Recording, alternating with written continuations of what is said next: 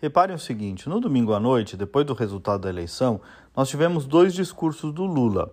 É, um primeiro foi num hotel com cobertura da imprensa nacional e internacional, todo controlado. O Lula leu o discurso, que até não é muito normal da parte dele, fez gestos de conciliação, traçou planos econômicos aparentemente moderados nesse texto.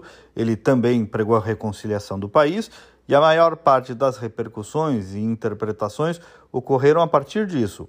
Mas logo em seguida Lula foi para Paulista e aí discursou sem papel sem controle, de peito aberto. E o que se viu, neste caso na Paulista, diferente do hotel, foi um líder de outro perfil, completamente diferente daquele de minutos antes. Porque ali teve pouco ou nada de pacificador. Pelo contrário, ele seguiu estabelecendo uma risca, atacando frontalmente quem votou contra ele.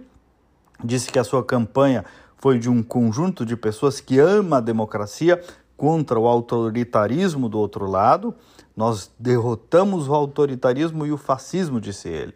A democracia está de volta ao Brasil. A democracia contra a barbárie do outro lado. Vejam, o outro lado são 49% das pessoas.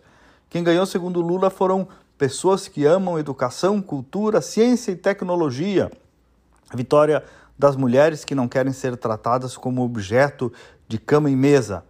E os outros 49% querem, inclusive as mulheres? Ele disse lá pelas tantas que vai governar para todos, é verdade, mas chamou o atual governo de fascista, que não gosta de negro, que não gosta de indígena, que não gosta de povo. Entenderam?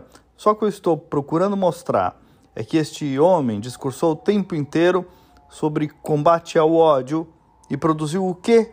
Justo no primeiro discurso? Muita gente pedindo sensatez do Bolsonaro nos últimos dias mas pouca gente percebendo a insensatez do futuro novo presidente. Para dizer o seguinte, não nos enganemos. Nada mudou. Sim, teve uma eleição no meio, Lula venceu, Bolsonaro perdeu. Mas isto é circunstância. A disputa política vai continuar.